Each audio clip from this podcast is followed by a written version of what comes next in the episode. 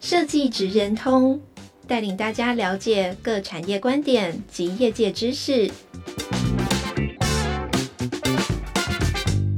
以设计的角度切入，让大家理解各产业中设计职人的成功关键或必备技能，快速掌握产业与设计脉动。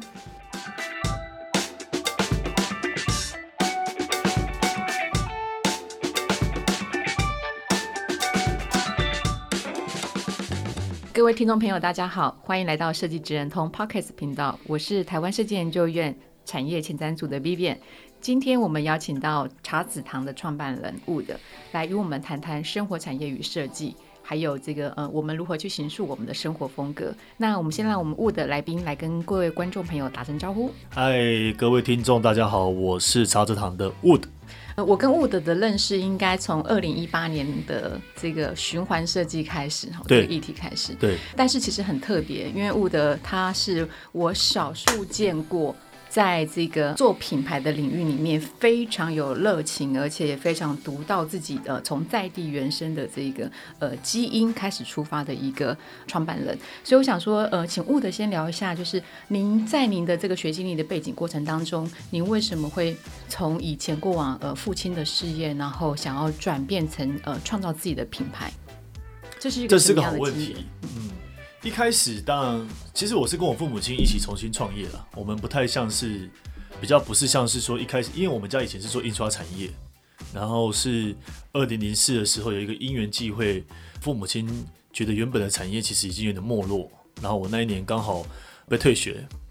所以刚好就等于是跟我父母亲重新进入到苦茶籽这个产业，所以我们家其实也算是一个呃蛮特别的一种转型的过程。所以从二零零四年一路到现在，今年总共已经是第快要迈入十八年。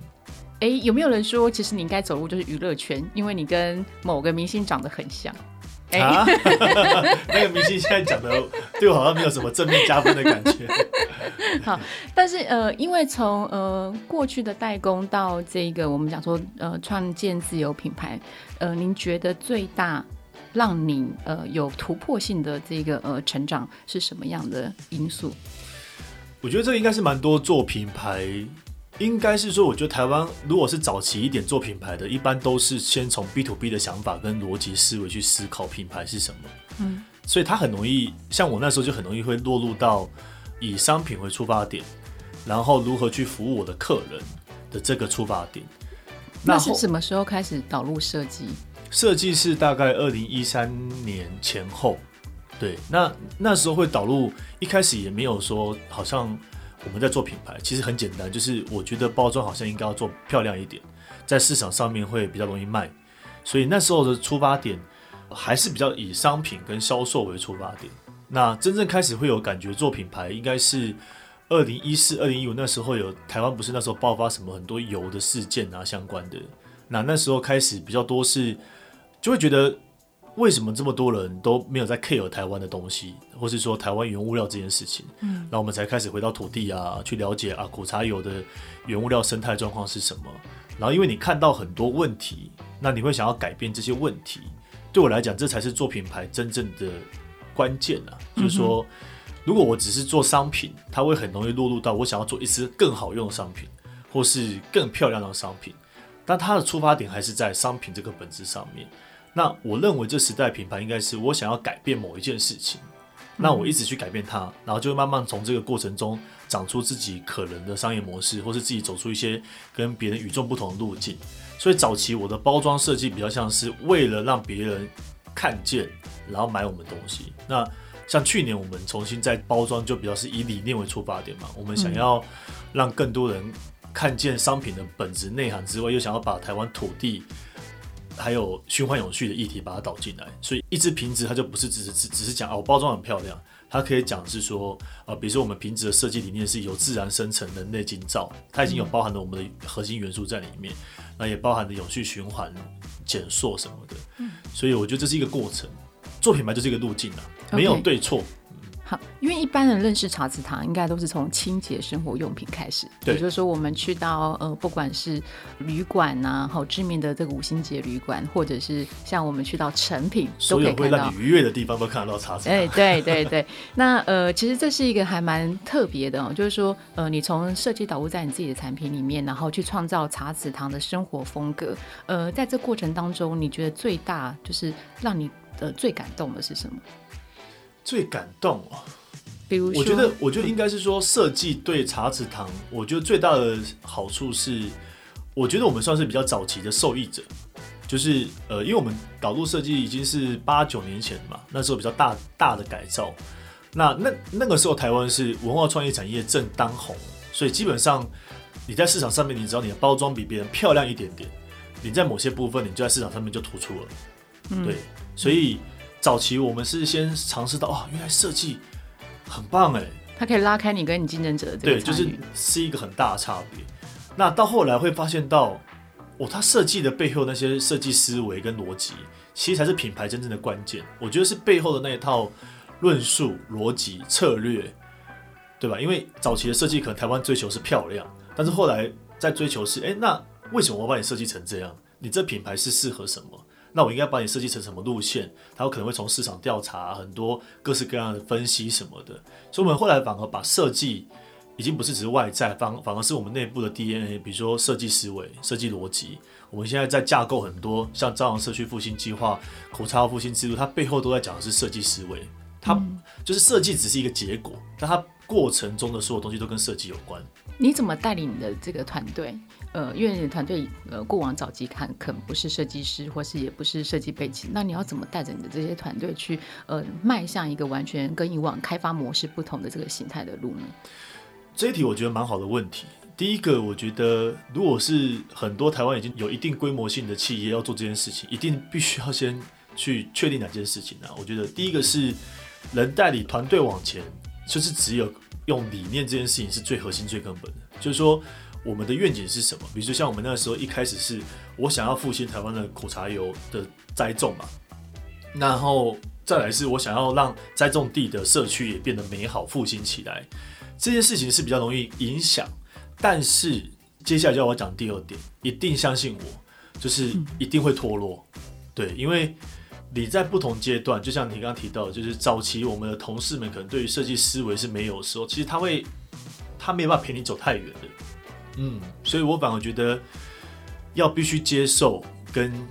去妥协，就是你最终还是得要找到一群是跟你有一样想法的人，信仰对，同样信仰是可以走得久，但是他能不能跟你一起走，然后可以志同道合，是来自于他的工作能力或是他的他的经验知识是不是跟你是同一个等级的？嗯，不然你很容易就好像我我们如果找的。原原本早期的同事，他们可能连设计思维都没有的时候，他们完全看不懂我们在做什么。嗯，对，理念只让他们说，哎，好了好了了，我懂你在做这个了。但是他的但是他们会有很多的问题，所以我常常跟我朋友分享说，呃，必须去相信自己走路线是对的，然后你也必须要找到是有设计思维的人。太难了，就是说你想要去引领一群，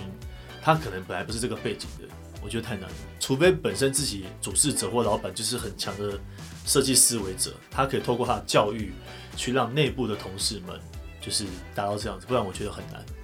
OK，所以很多人问我，我都会非常老实讲，就是这八年来，超市堂其实也轮了两三轮以上的同事，因为你在不同阶段，我们也会成长，那那个成长过程中会有更新的思维，那更新的思维就会有更新的同事会进来。但是也会有某些同事，他想要走他另外的人生的道路的时候，他之后自然会脱落。所以我觉得品牌就是一个滚动过程。嗯，然后你不能去坚持说谁可以跟我走一辈子，太难了。品牌我觉得太难了。嗯，它就像细胞一样，有些人他自然就是会呃淘被淘汰掉嘛。他其实不是淘汰，是说他有可能是每个人个性不同嘛。有些人他会想要走比较稳健型的路线，有些人可能他比较想要去走比较稳定。比较制造思维，不开创性的。对，像我们公司现在留最久的，几乎都是跟、嗯、呃比较是 routine 的工，像工厂这这种区块的一个一个洞一个洞的是这样子的，其实是比较容易。有些人就想要想要这样的生活，那有些人他就希望我是很发挥创意、很多设计的思维，所以不同阶段来的人都不同。嗯哼，嗯，因为茶子堂是一个蛮年轻的团队，比如说以这个呃生活品牌而言，哈，那呃以这个年轻的团队要去带领他，跟我们要去定义未来的这个生活风格的形形貌，你自己会怎么样去做一个诠释呢？第一个，我觉得要带领年轻团队是老板自己本身要进步的很快。对，我觉得我这几年最痛苦的是，因为必须要进步很快，然后自己想要做那件事情，如果自己没有摸到七八分熟，老实讲，自己也会会变得不专业，然后你就会害怕，然后害怕同事就没有办法发挥。所以我觉得第一个是老板自己要把自己想要做事情要有一定的程度的熟悉度，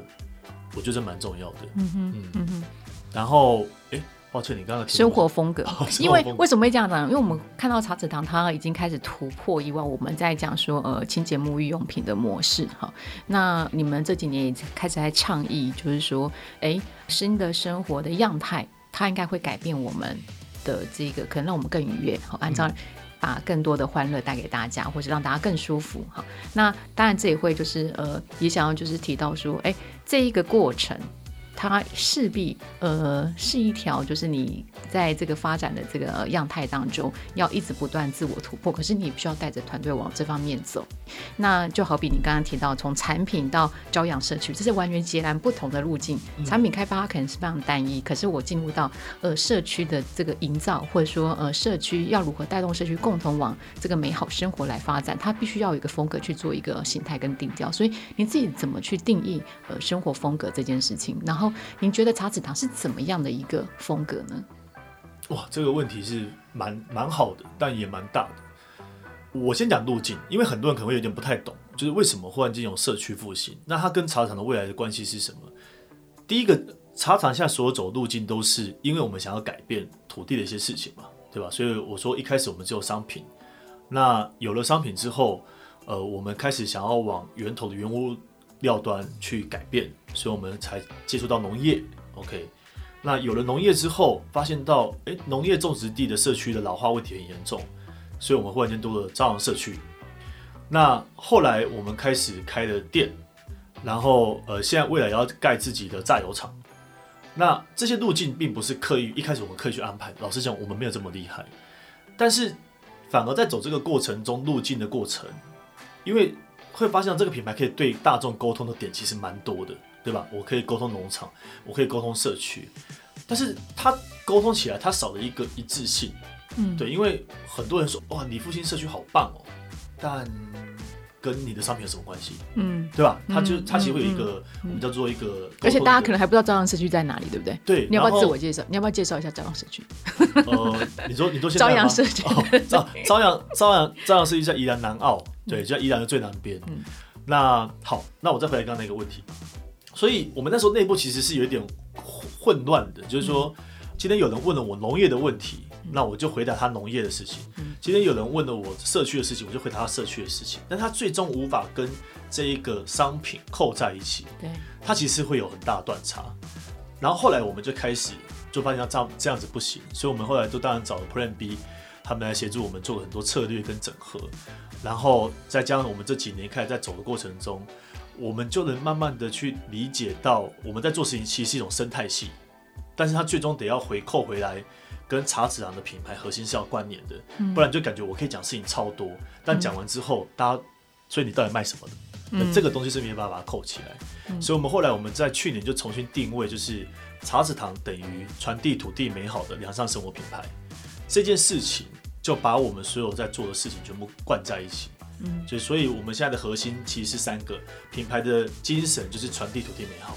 那我们有三大核心：复兴苦茶的文化、传递工艺美学、实现永续发展，是我们三大支柱。那我们有五大媒介，就是我们的商品、门市、榨油厂、农场，还有朝阳社区。那我们可以产出八大生态系统的很多的串联的可能性。所以它最终从精神到架构。到媒介到生态系，其实我们就被整合的很清晰。那这个就会让我们在对外沟通的时候，就不会是一直沟通朝阳社区，因为朝阳社区是在我传递土地美好中的一环。嗯，对。那当然，因为我不知道我讲太细会不会大家会听不懂。好，所以传递土地美好，但是消费者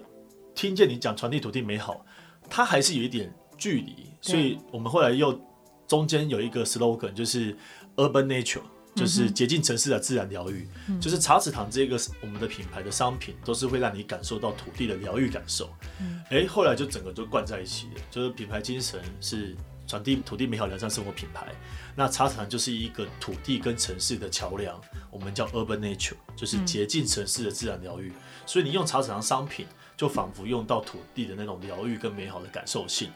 对，然后我们可以在很多地方可以碰触到消费者。你可以在农场碰触到你，传递我们的理念。我也可以在榨油厂，我也可以在朝阳社区，我也可以在门市，我也可以从商品本身单支。所以你们你有没有发现到，就是说，从原本只是路径，它是一个感觉是被切一段一段的，嗯，到后来慢慢的把它抠在一起，然后慢慢往上厘清，往上厘清，终于找到灌输我们整个品牌那个点。我们就是一直在讲土地美好啊，对吧？嗯，那只是说我们就是像一个桥梁，从土地到城市。我们努力的去土地挖掘好的东西，然后让城市的族群能感受到，哇，你找这东西好棒哦，我好想要，所以他们就会想要去土地感受，所以它就会成为我们常常一个。我觉得这个过程是需要花很多人的智慧，加上很多的体验，加上很多的整理。我觉得品牌最难是这边。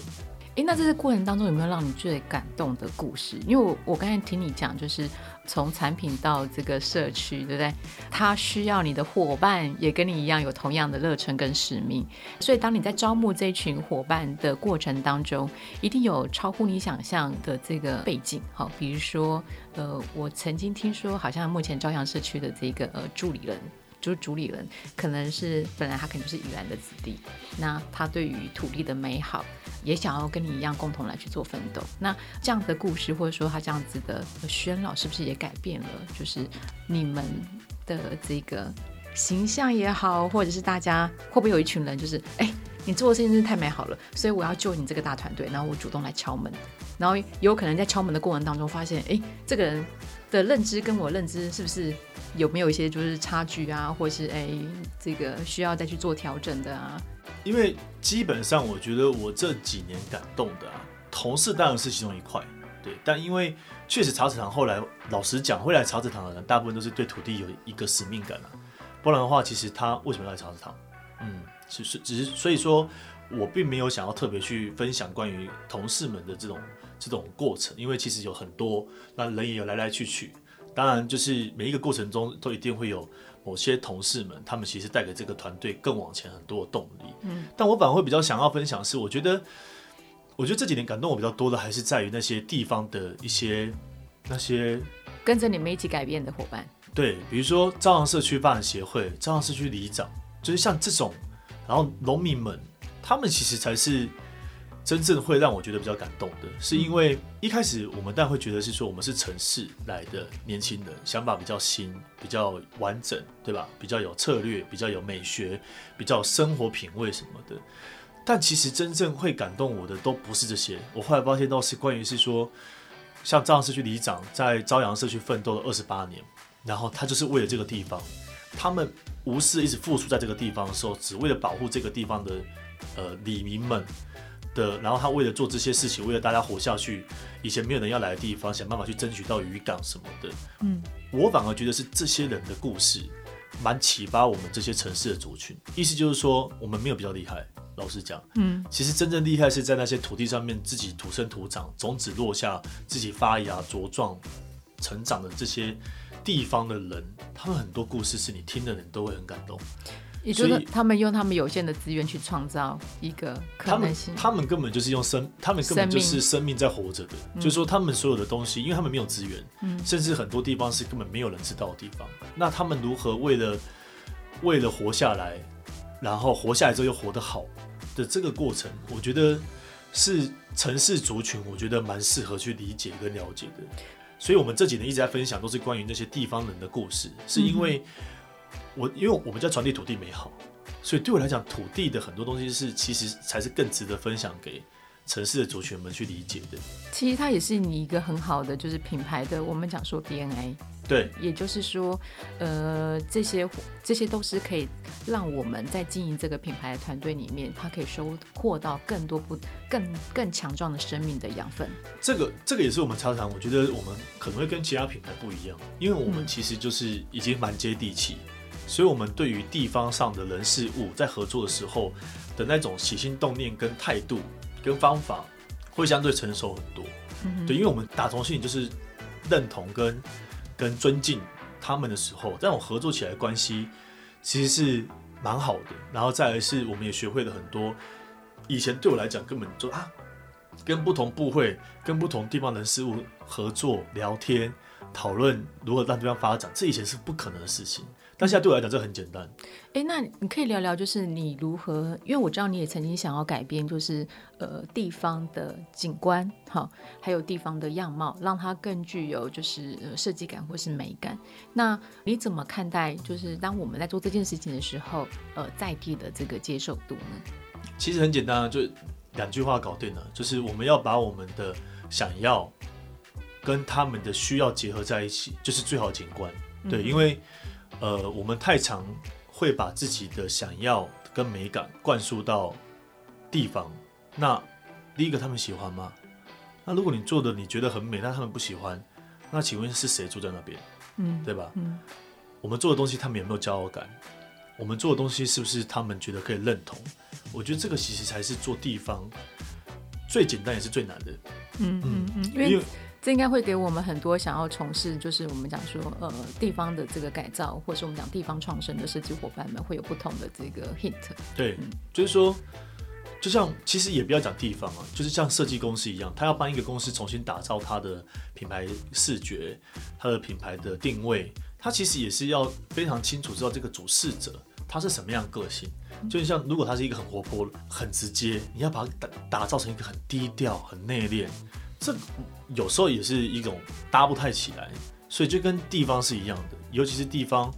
他们有我看到比较多团队，一般都是说他会太习惯把他自己主观意见认为是最好的，嗯嗯，那而忽略在地他们的几十年来的经验，嗯，对啊，搞不好台风很强，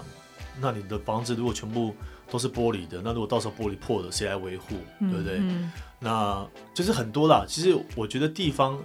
最终还是得要有没有很认真的去。观察他们，观察他们，嗯、然后从他们里面去找到一条对的出路。嗯啊，但是这边还是有另外一个观念是，我都会建议建议还是要先到国际上面去看很多东西啊。你你觉得呃你在呃过往就是也考察了许多不同的这个国家，嗯，或是案例，你觉得哪一个是让你最 impressive，就是印象最深刻，或是也让你最感动的？呃，我觉得我都是在某些。局部局部局部去看到他们的优势，比如说像荷兰那个时候我们去的嘛，我们跟设设计院去的。我那时候只觉得，哎、欸，荷兰或是欧洲，他们很善于用模式架构去让很多人认同之后，然后去协助大家直接用一个架构去成长。比如说那时候我们我我们之前不是在常在开玩笑吗？去参访的团队里面，可能他是一个，他是十个团队，那他们串起来是一个主题。但是你如果仔细看每一个团队做的东西，有些真的是蛮烂的，就是这个为什么可以拿出来？对，但是它整个的概念是对的，这样子。嗯、那像循环经济，当然就是我们那时候看到的一个觉得蛮重要的观念嘛，就是循环是一个方向，是一个往前的动态的状态，而不是一个结论。所以我那时候就看到说，哎、欸，这个蛮适合台湾的，就是各行各业它的状态不同的时候，只要我们继续往循环永续这个方面去走，然后走自己的路线。而不是去带说，我一定是要零碳，或是我一定是要怎样怎样怎样路线才是属于自己的路线，要找到自己的路线的。嗯，荷兰那边我是这样子。我还以为你荷兰记得是那个那铁路，你坐到一半的时候，然后遇到了什么炸弹客之类的。这个还。然后日本的话，我觉得还是在于地方创生，还是有一些地方做的蛮好的。但我觉得我印象深刻还是在于是，我觉得台湾故事还是比较吸引我，可能我就是比较。爱台湾啊，这种路线，所以回到刚刚的议题，我还是觉得做品牌或是在协助地方的时候，一定要有一个高度，先去了解国际的趋势跟大方向。嗯，因为我们要先知道好是什么，普通是什么，什么叫做不好。嗯，你才在帮台湾做定位的时候，不会沦为土产。嗯，对，因为我常我以前常讲是说，台湾如果做自己想做的，如果没有一些国际思维的话，会很容易作为土产。嗯嗯，就是别人可能你在台湾可能 OK，但是一旦到国际去之后，可能就没有它的可能性，就是因为你的设计美学有没有到，你的品牌定位是不是容易被理解，你是不是呃你的沟通有没有办法一致性，这些东西都是蛮重要的。嗯哼，哎、欸，所以在这过程当中，其实你也跟很多不同的设计风格的伙伴合作或共事。你觉得跟设计师沟通的过程当中，嗯，最有挑战的是什么？然后最开心的是什么？我觉得最有，我觉得最有最有挑战的是设计到你能落实这之间的线跟时间跟要所花的人事物，是很多比较年轻的公司他可能比较不理解的。所以，为什么有些公司它做的越久，它的报价会越来越高？很简单，因为他会知道是说，哎、这过程中不是只是画图，而是你画了图之后，你到了呃，在制制作过程中，模具的制作，或是模具制作完之后的生产，它所有的过程中都会遇到很多困难，那个困难都必须要回来再重新调设计，对吧？比如说我，所以这个过程中，其实我觉得是是需要磨合，是需要时间，尤尤尤其是突破性的，像我们。去年跟无视设计合作那一个少了百分之四十几的塑胶，嗯嗯，它它就是一个非常突破的一个设计，然后模具又开了很久，然后整个过程，当然好的设计公司是他会愿意去搭配业主一起去克服这个问题，嗯，所以好跟不好对我来讲是同时存在，对，那我觉得茶子堂我们算是还算是懂得跟设计师合作，就是说，我觉得还是要能明白设计人的个性。他们的状态也不是他们故意的，而是他们对于他们的生活经验里面，就是他们呈现出来路线是这样。那经验部分的话，就变成是我们企业要去协助他们补足。嗯，因为毕竟我们企业的强项就是在于是说，哎，你设计完东西，我如何变成商品化嘛？那这个过程中比较多争执的会是在这个过程里面，比如说，哎，忽然间贴标原本的规范是，比如说两公分乘三公分。忽然间发现贴标不行，这样子会不会有气气泡或什么？那怎么办？回来调设计啊。那这个一来一往、一来一往过程中，大家如何去互相同理？嗯，这些其实是很多连设计公司也要学习的，厂商也要学习。我如何在很多事情就要先把这些经验分享给设计师，以防他们设计的很美好，但是生生产不出来。对，我相信这这是一个大哉问。那设计跟业主之间，他们。我就会随着时间会也会越来越成熟，对。但是我觉得这世界他们最好玩就是，一旦设计公司变成熟的时候，很多创意也有可能会有一点被消磨掉，对吧？对，因为它已经随着时间，所以永远都会有新的设计 team。那所以这个过程中就是自己业主跟设计、设计跟新团队跟成熟团队，他都有必须要去学习的。就像我现在跟成熟团队合作的时候，有可能很多。很棒的东西都已经，我都不用担心。但是有可能在创意或是接轨新时代的可能就不足，嗯，对吧？嗯。那如果我跟新的团队合作，有可能新的设计思维或是新的风格会出现，但是我有可能就要负负担很多后面他们没有经验的部分。所以我觉得这还是一个互相要补位的过程。嗯嗯，互相互相成长跟互相 share 他的专业，没错。然后那个过程中要有多要多一点耐心。嗯，所以还好，我现我觉得我现在合作的对象。他们大部分都是非常的愿意去支持，然后也愿意去修正，也是一个愉悦的过程了。对对对，也是愉悦的过程。那我想跟你请教一下，因为在呃茶子堂现在这个品牌不断的成长跟茁壮，所以呃公司内部会考虑呃慢慢的就是接下来也会要成立一个就是内部的设计 team 或者是设计的伙伴来去对接专业的这个呃设计团队的沟通吗？这个基本上都一定要有啊。嗯、我们我们公司是本来就一个设计 team 的、啊，嗯、只是说很多人。对，确实这个问题蛮多问我说，诶，那品牌公司里面设计 team 要长怎样？基本上我觉得要看你公司对于设计这件事情要求度有多到多高。像茶子厂是属于我们比要求蛮高，所以我们一般比较困难的都是外发居多，比如说专柜、策展，然后包装设计这些我们都几乎外发。我们内部的核心 team 比较是属于商业型的，可能他如何把设计单位做好东西，内化成内部的变形运用，所以，我们我们比较像是我们公司内部比较多是平面设计，比如档期的主视觉就是我们自己要去生，然后它到不同的媒介的那些视觉就是我们自己去处理。但是你说像包装设计，我们内部就不会自己养一个，比如说包装设计的，比如说包装设计师，对，或者什么，因为因为他会没工作做，对吧？因为我们商品可能一年只开发一套、嗯、两套，那他的工作量没有这么大。再来是因为你一个内部养这么多 team，我觉得在现在这么大家竞争很激烈，就是设计都美的情况之下，大家开始比风格、比品牌力的时候。嗯你要找到更强而有力的，我我反而觉得未来时代是自己要一个核心的设计 team，但他不是做全部，他做的是你的 routine 的事情，你日常就是每几个月就有发生的工作量够大的事情，嗯、剩下的一些比较困难的或是比较大型专案型的外发，我觉得会是一个蛮好的一条路。嗯，那你会希望你呃，就是进到茶子堂的这些设计伙伴们，他具有什么样的特质或者是经验？第一个，第一个是要能理解进到品牌公司啊。这个我觉得这个问题是可以这样分享好了，就在设计公司跟品牌公司的差别。嗯、那设计公司我不熟，嗯、但至少品牌公司我很熟嘛。嗯、就是说，第一个事情很急，急的事情很多，嗯、对吧？因为忽然间啊，某一个专柜他说，哎，我们要到一个版面，你赶快帮我设计一个东西。嗯、OK。但是如果是一般在设计公司里面，它可能是专案制的嘛，比如说我接了一个案子，我可能两个月、三个月之内就把它消化完毕。但在品牌公司是。它当然它会有专案制的东西，但是它也会有周围很多很急的东西。嗯，这第一个急迫性的事情你要有办法接受。嗯，然后第二个是设计量一般都是算大，但是它不一定是难，所以大部分都视觉平面居多。对，视觉平面还有摄影相关的，把它整合成广告性质的东西居多。所以在这个部分的话，它会有很多变形跟改变的的状况，因为我有可能档期一换。我很多想法是不一样的，嗯，然后呃，不同的状态，它就有不一样的状态，所以在品牌公司是对我来讲是它不难，但是它是要它的弹性，它它它有一个 tempo，嗯，但是我瞬间要快，我是可以快，嗯，对，所以品牌公司是比较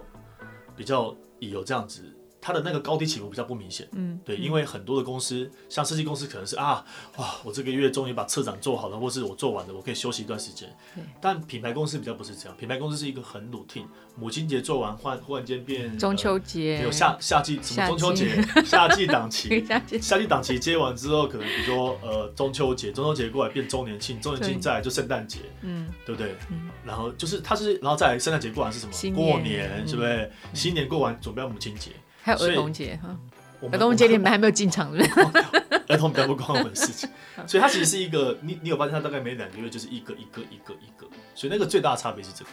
其实时程还蛮紧凑的，很紧凑，但是它没有那么难。它因为毕竟比如说我们公司现在都有 SOP 化嘛，我现在设计这个主视觉，我必须延伸成比如说三十种大小的不同的图，因为我可能运用在 Facebook、IG。呃，下广告用的什么的，那些标准化做完之后，其实你套图是很快的，嗯哼，只是说它的每两个月就要有一轮一轮一轮的这个东西，是很多人如果不习惯的，或者是说他想要把一个设计做到很精致，就精到一个就是很像每一个都是开创的品牌公司比较不是像这样。啊，还有就是品牌公司跟设计公司还是有一个不太一样，是品牌公司是有规范的，嗯哼，嗯。设计公司是不同的业主来的时候，我有天马行空的可能性去思考嘛？对对对。但是品牌公司是它的 CI 很多东西是被在框架下面去做，他要习惯在框架下做事，嗯，不然的话会很多时候会啊，我觉得这样很美，但它可能不是茶籽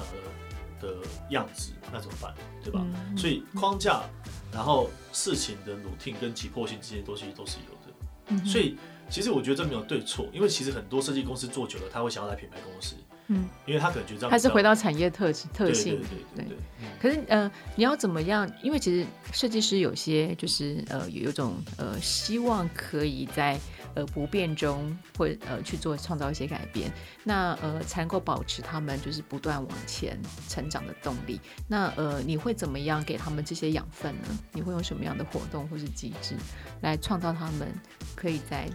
这么密集的这个 tempo 下面？对。对我来讲，养分是来自于品牌的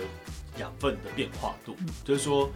呃，第一个茶厂当然对我来讲是多元的啦，至少我们都还有策展啊，很多各式各样的。其实第一个是它的 range 本来就蛮广的，活动跟工作内容。对，我们有除了品牌活动，还有专柜的视觉陈列、线上，对不对？策展，还有朝阳社区，我们可能跟别人不同的是，我们还有帮地方做很多设计。嗯，那这是主要，它的多元性是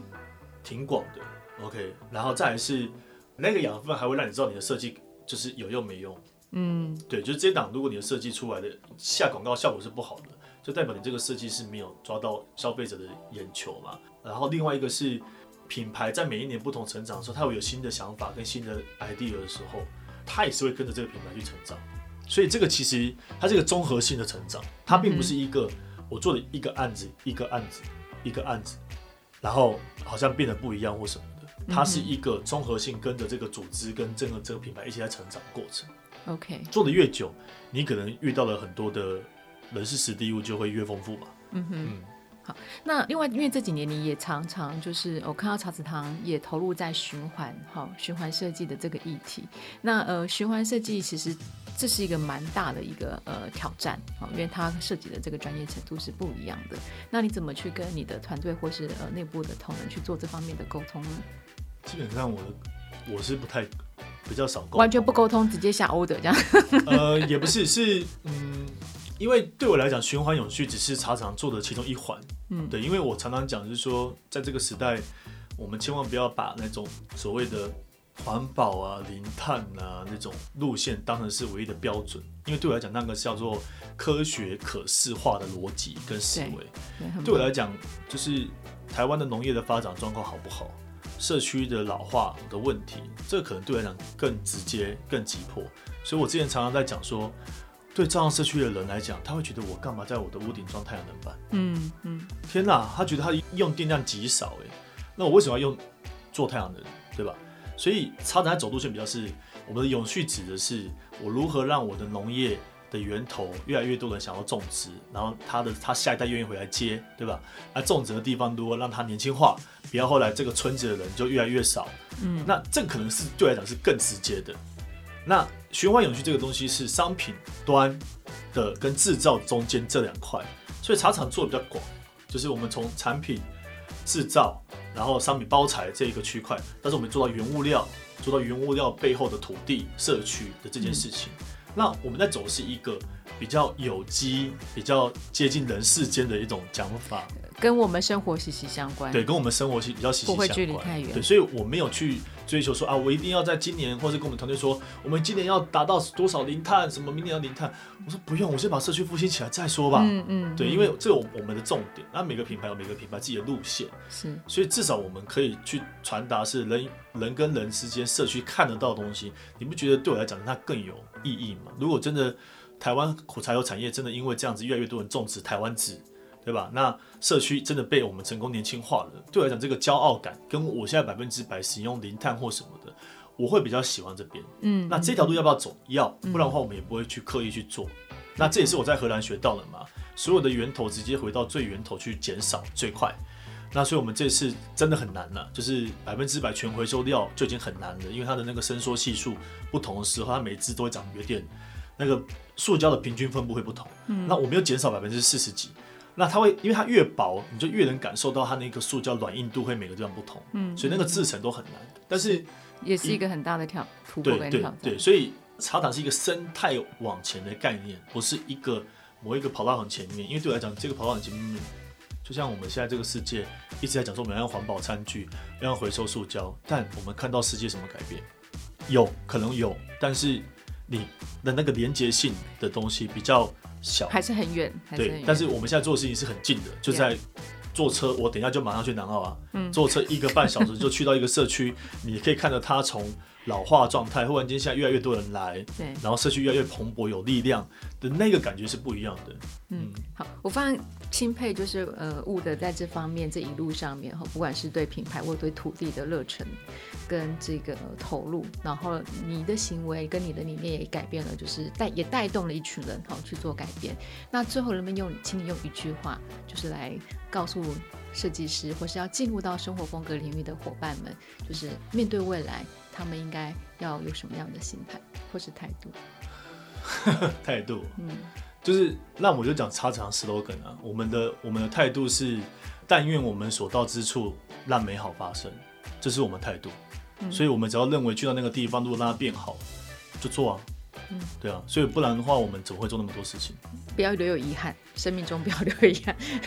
对 对对，让美好发生，让美好发生，让美好发生。好，那非常感谢今天呃茶子堂创办人雾德跟我们呃分享了非常多他的这个精彩的这个呃品牌之路。然后我相信呃大家也可以从他的这个分享里面也感受到设计在这里面扮演的价值跟影响力。那也希望有更多的伙伴跟朋友们跟茶子堂呃在他的这个美好让美好的事情发生，让我们一起来携手来呃共同来创造更多的美好。嗯，好，谢谢，谢谢大家。